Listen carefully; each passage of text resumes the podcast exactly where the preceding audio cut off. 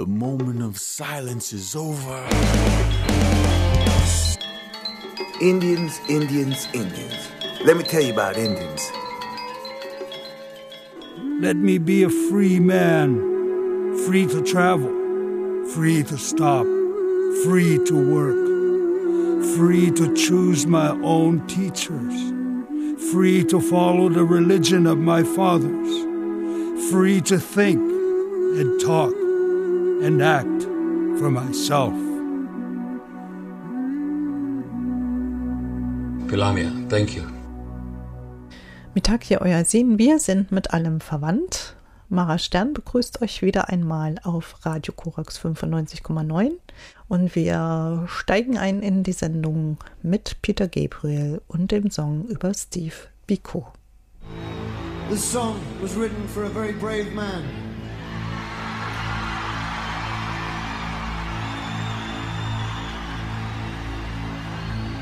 Man who preached non-violence in a state which has racism enshrined in its constitution. A man who was imprisoned, tortured, and killed in a jail in South Africa. This is for Stephen Biko.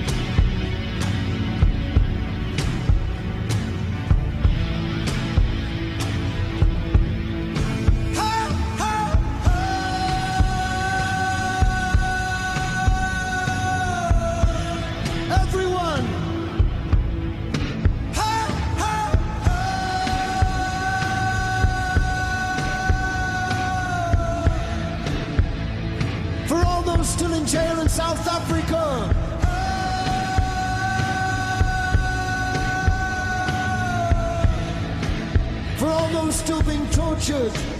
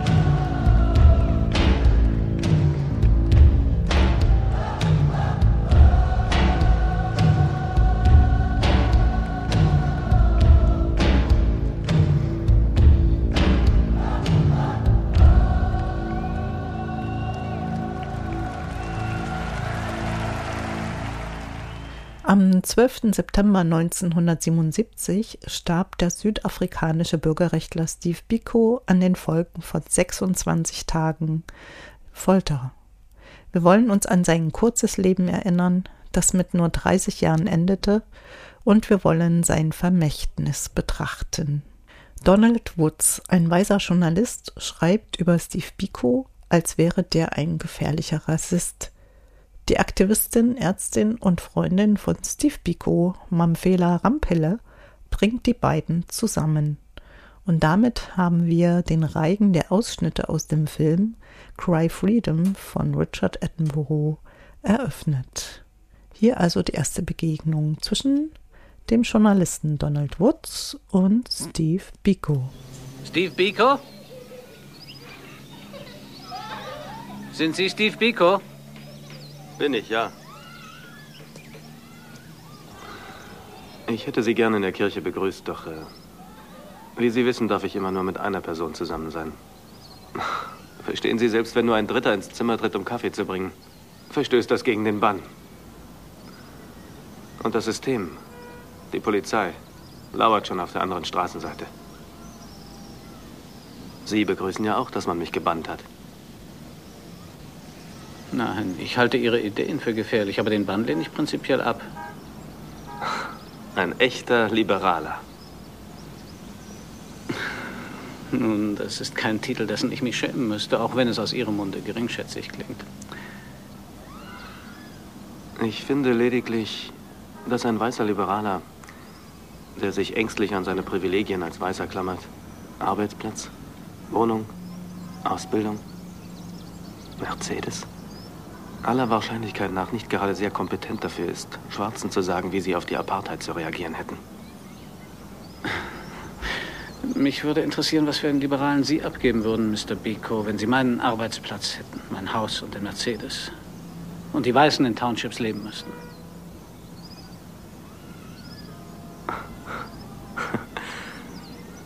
Ein sehr hübscher Gedanke.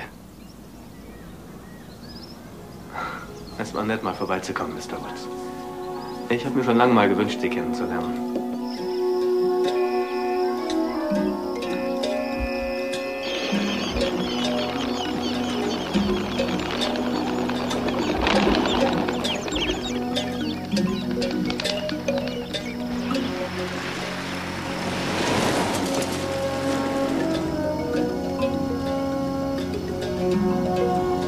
Folgen die Ihnen überall hin? denken, dass sie es können.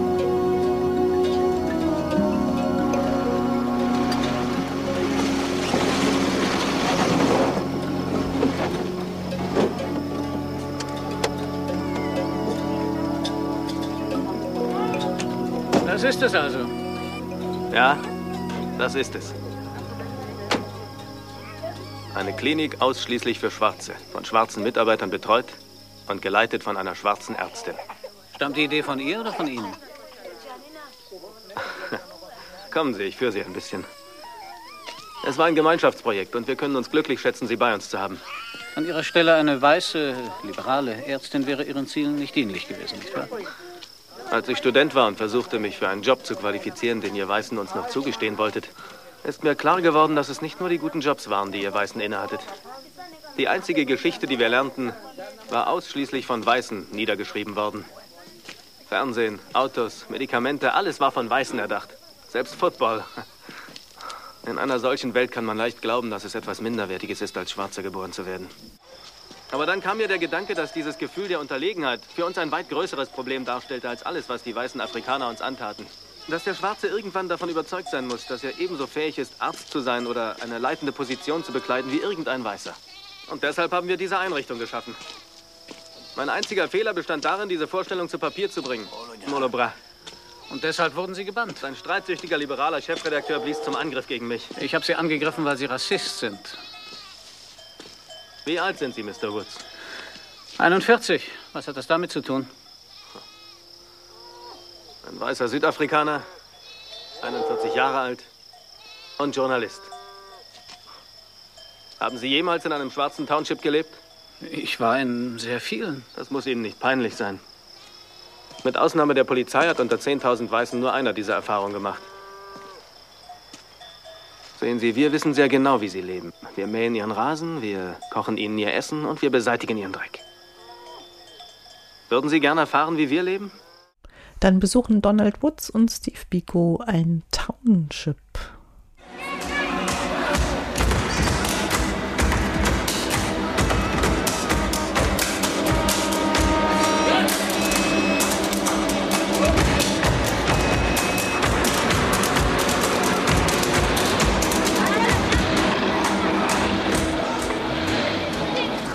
Sie müssen wissen, ich bin ebenfalls in einem Homeland geboren. In Transkei. Mein Vater hatte dort einen Laden. Ich fühle mich nicht halb so unwohl, wie Sie glauben. Wenn Sie ein Liberaler wären, ich meine ein echter, dann würden Sie mit einem Bus oder einem Taxi fahren, genau wie wir. Wenn Sie glauben, dass meine Tage als weißer Liberaler gezählt sind, möchte ich sie noch ein bisschen genießen.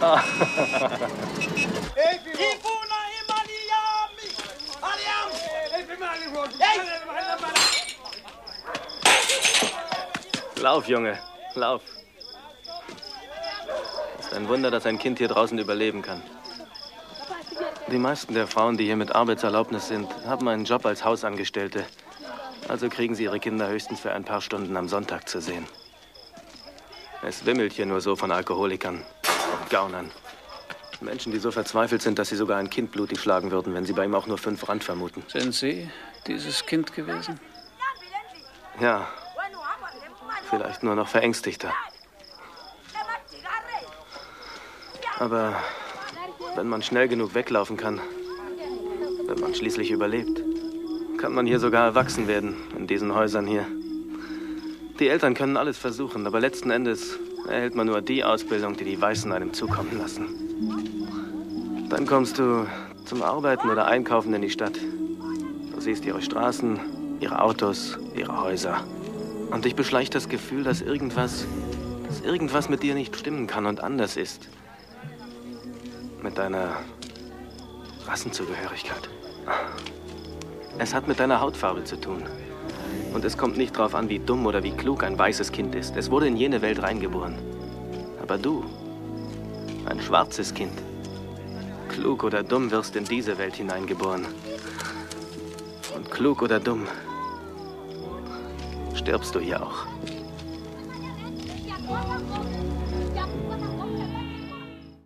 Wissen Sie was? Die meisten, die hier draußen wohnen, leben sozusagen auf der Straße. Sie haben weder Arbeitserlaubnis noch Aufenthaltsgenehmigung. Sehen Sie ein Ehepaar, das nicht in derselben weißen Stadt Arbeit finden kann, darf natürlich auch nicht im selben schwarzen Township zusammenleben.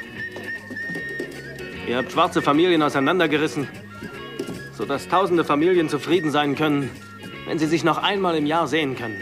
Dann sind sie glücklich. Sie sagen immer ihr, aber Sie meinen doch die Regierung Südafrikas.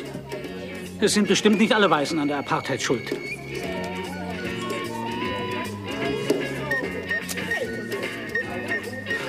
Wie viele Ihres Hauspersonals wohnen bei Ihnen, Mr. Woods? Nur einer. Doch Sie brauchen Peter, nicht... du musst ihn nicht so traktieren. Er soll sich hier doch wohlfühlen. Kommen Sie, zum Wohl. Trinken Sie aus.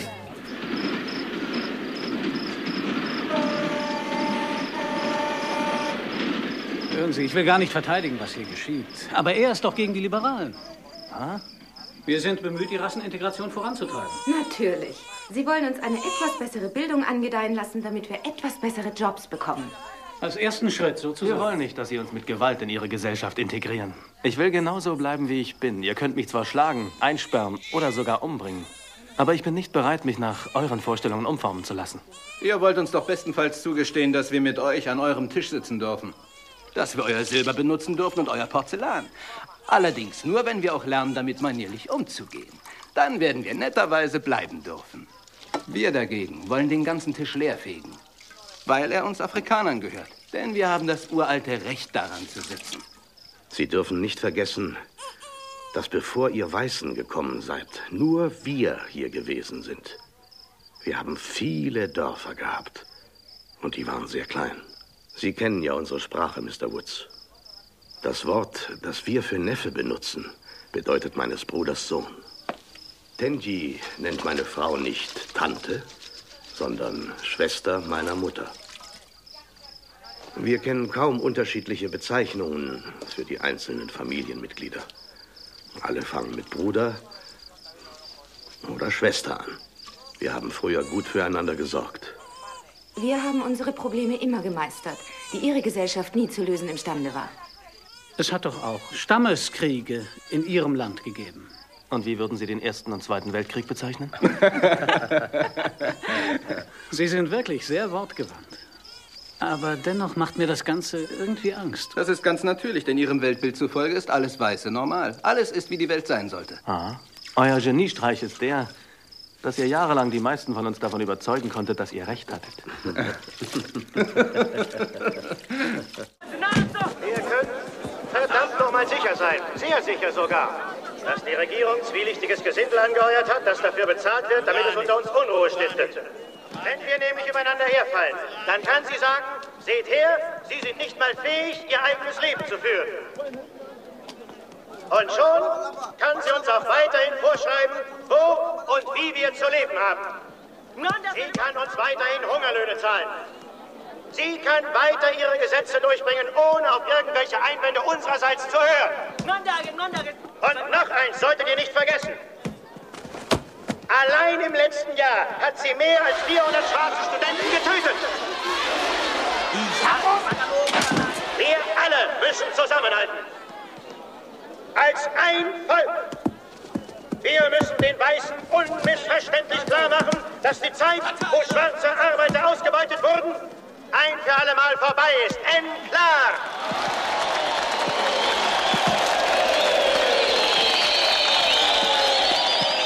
Heute, heute habe ich eine Überraschung für euch. Er ist zwar etwas bescheiden, aber dennoch solltet ihr hören, was er euch zu sagen hat. Mamelan!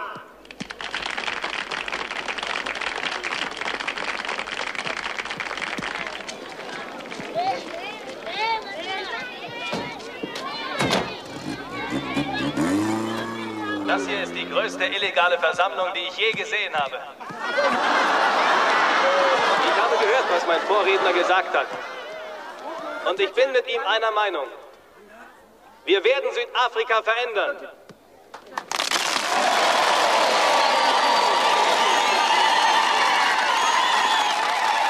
Wir müssen nur noch entscheiden, was der beste Weg ist, um dieses Ziel zu erreichen. Denn so berechtigt unser Zorn auch sein mag, so wollen wir doch nie vergessen, dass wir unseren Kampf aufgenommen haben, um die Vorstellung auszumerzen, dass eine Rasse einer anderen überlegen ist. Und die Überwindung dieser Idee kann nicht von der Zustimmung der Weißen abhängig gemacht werden. Wir dürfen nicht länger damit rechnen, dass sie uns freiwillig etwas geben. Wir müssen der schwarzen Bevölkerung zu einem eigenen Selbstgefühl verhelfen. Wir müssen unsere Kinder die Geschichte der Schwarzen lehren. Ihnen von unseren schwarzen Helden berichten. Von unserer schwarzen Kultur. Damit sie dem Weißen nicht in der Überzeugung entgegentreten, dass sie ihm unterlegen seien. Nur dann werden wir uns ihm gegenüber behaupten können, ganz gleich wie. Mit Konflikten, wenn er will, oder aber auch mit ausgestreckter Hand. Um ihm zu beweisen, dass wir ein Südafrika aufbauen können, in dem es sich lohnt zu leben. Ein Südafrika mit gleichem Recht für alle. Ob schwarz oder weiß. Ein Südafrika, das so schön ist wie dieses Land. Und ebenso schön wie wir.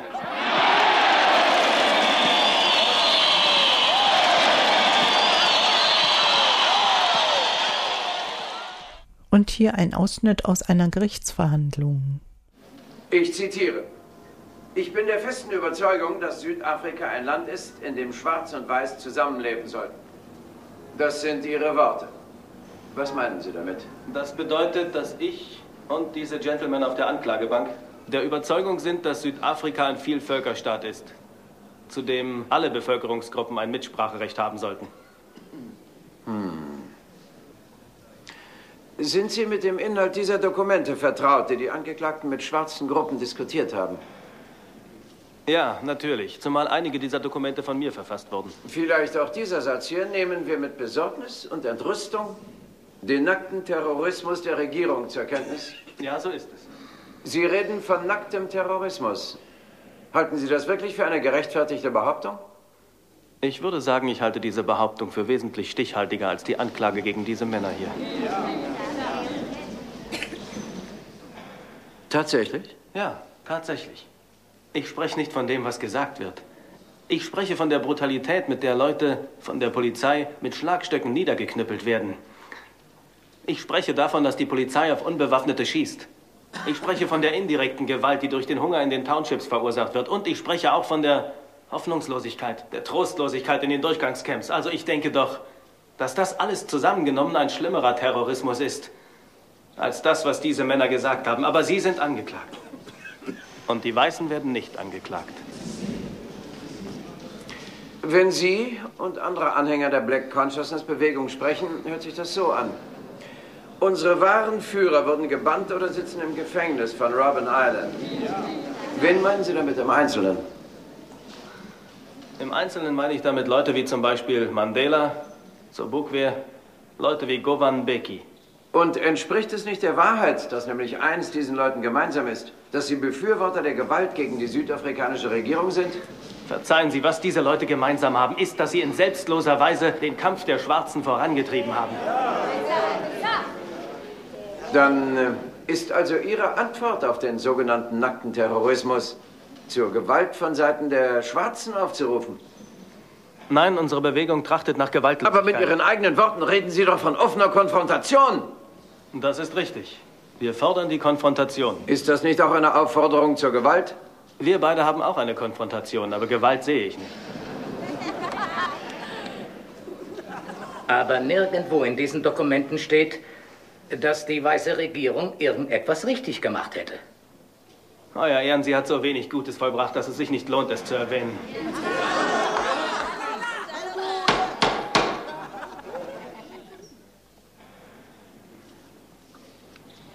Diese Einstellung entfacht mit Sicherheit Rassenhass und Feindseligkeit gegenüber den Weißen.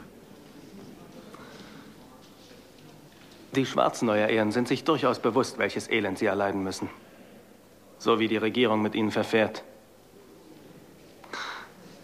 Wir möchten eins erreichen, dass sie dieses Elend nicht mehr länger auf sich nehmen. Dass sie den Verantwortlichen die Stirn bieten. Unsere Leute dürfen nicht länger vor diesem Elend kapitulieren. Sie müssen einen Ausweg finden. Einen Weg, der sie aus diesem Elend führt. Und neue Hoffnung schöpfen. Hoffnung für sich. Und Hoffnung auch für dieses Land. Ich denke, das ist das eigentliche Ziel der Black Consciousness Bewegung. Wir dürfen uns von den Weißen nicht bevormunden lassen. Wir müssen von nun an versuchen, ein Gefühl zu entwickeln, für unsere eigene Menschenwürde. Und zwar auf dem Platz, der uns rechtmäßig zusteht. Steve Biko wurde am 18. Dezember 1946 in King Williamstown geboren. Er selbst gehörte zum Volk der Xhosa. Sein Vater war Polizist und später Angestellter bei der Behörde für Eingeborenenangelegenheiten. Eine Tatsache, die Steve Biko nie akzeptieren konnte. Er besuchte die Missionsschule Marion Hill, dann bekam er ein Stipendium für das St. Francis College und studierte ab 1966 an der Elite-Universität in Natal Medizin. Aufgrund seiner politischen Aktivitäten wurde er 1972 exmatrikuliert. Er agierte immer gewaltfrei und mit einer christlichen Grundhaltung, also ähnlich wie Martin Luther King und Gandhi. Er lehnte alle Systeme ab, die Schwarze zu Fremden im eigenen Land machten. Die Unverständlichkeit der Apartheidsgesetze, die mit für die Umsiedlung der schwarzen Mitbürger aus den Städten verantwortlich waren, das Verbot, Türen und Toiletten wie die Weißen zu benutzen, provozierten früh Bikos Widerstand. Er gründete 1968 die Studentenorganisation SASO um den Schwarzen eine Chance zur politischen Gegenwehr zu schaffen und später die Black Consciousness Bewegung, die Bewegung des schwarzen Bewusstseins.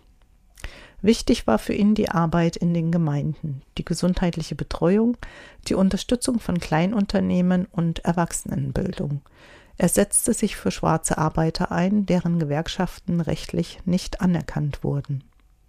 1973 dann folgte der Bann, wegen politischer Aktivitäten. Herausragend waren seine rhetorischen Fähigkeiten, seine Entschlossenheit, sein Stolz.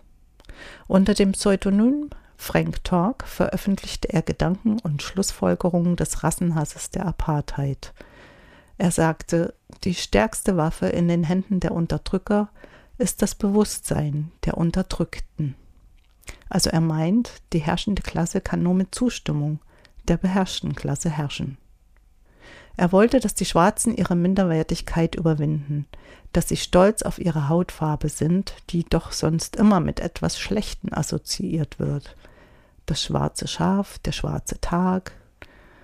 Schwarzer Mann, du bist auf dich allein gestellt. Die Schwarzen müssen für sich selbst kämpfen. Das hat er auch gesagt. Am 16. Juni 1976 unterstützten er und diverse Organisationen den Aufstand von Studenten und Schülern in Soweto. Es ging darum, sich dagegen zu wehren, die Sprache Afrikaans als einheitliche Unterrichtssprache einzuführen. Infolge der Proteste kamen tausende Schwarze ums Leben. Biko wurde zum fünften Mal verhaftet, als er auf dem Rückweg von einem Treffen mit der schwarzen Studentenorganisation in Kapstadt war.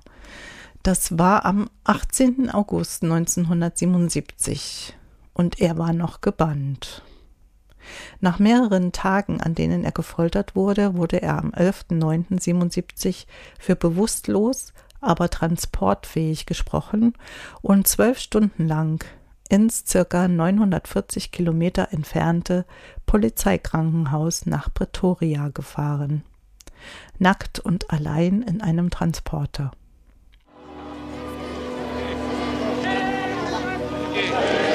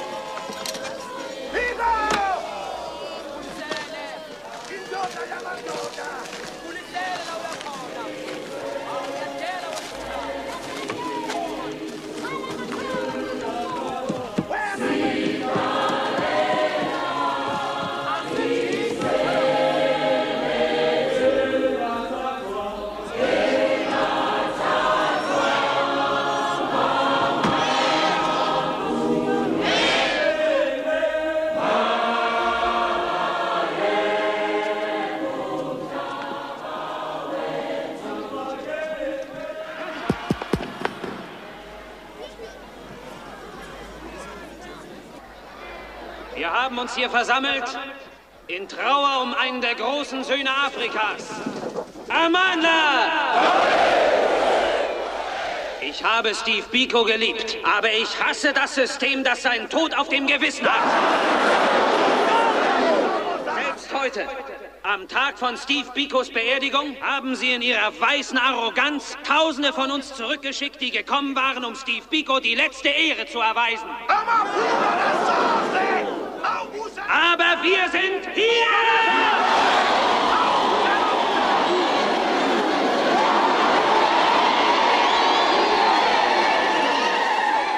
Ich hasse dieses System.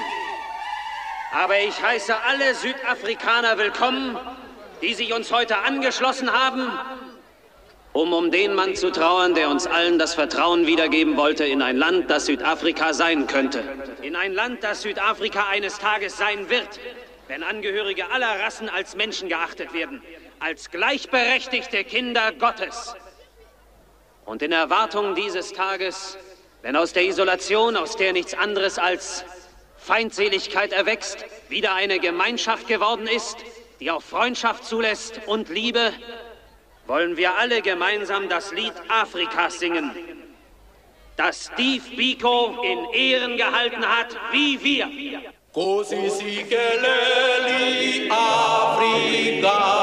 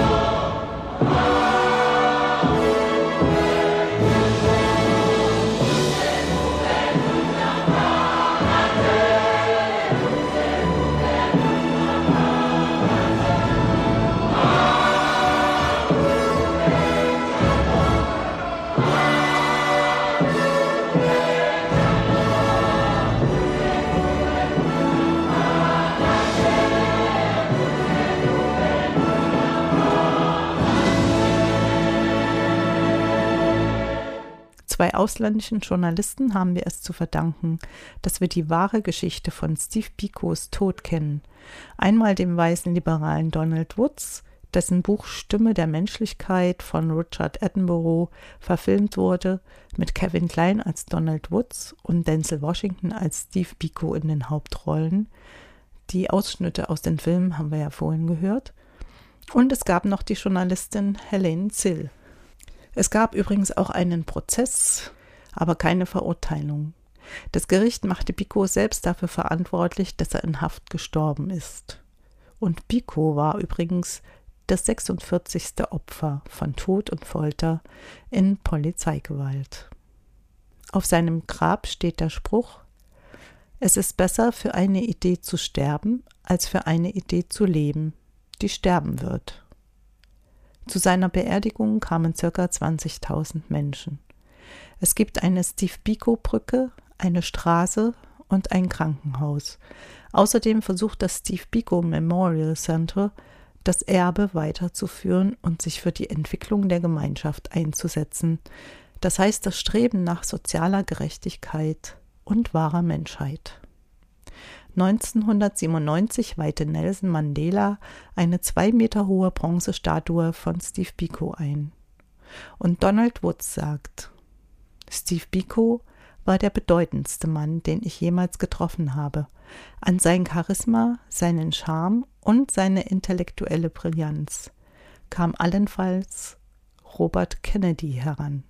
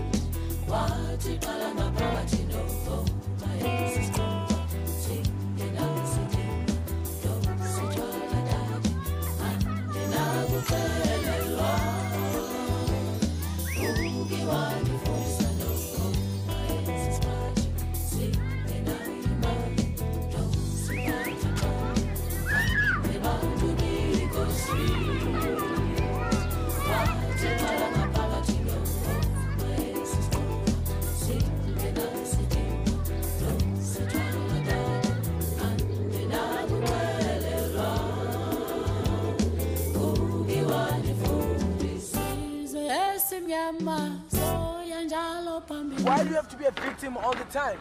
Why are you stuck in the past? Yeah, I'm stuck in the past because that's where I lost myself. Imagine 400 years of oppression. I've lost my manhood, my home, my mind.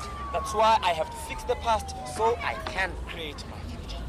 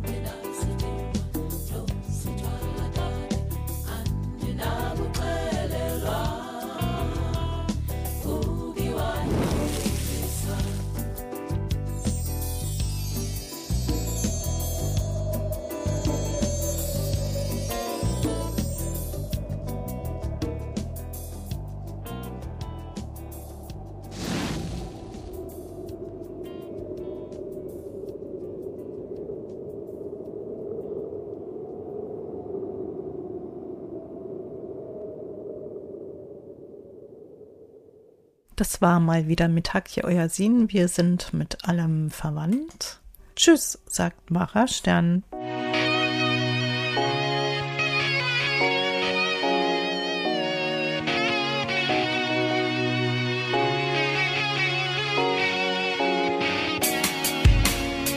kamkerila ubiko wazalikerila banqaba umzimba bashiya usiba neva salila zoqhuma uthuli sakudonsa ubaphandle umbhalo nothanda nangokuvukile ubiko dubula ngeva ngosiba liqhabela uviko yalila uhector nthume ndiyonirumbela uhector washiya ihector zomhlaba nginayo nginayo ndirenda kumgugu nothanda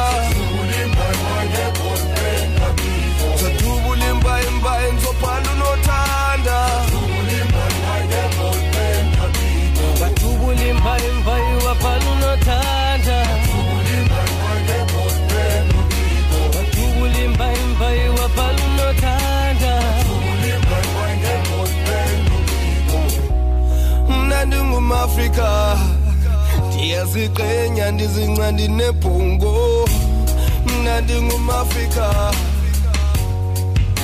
I write what I like.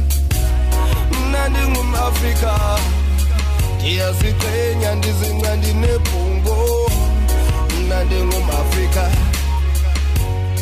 Because I write what I like. Uyayazi imbayimba kabantu bonke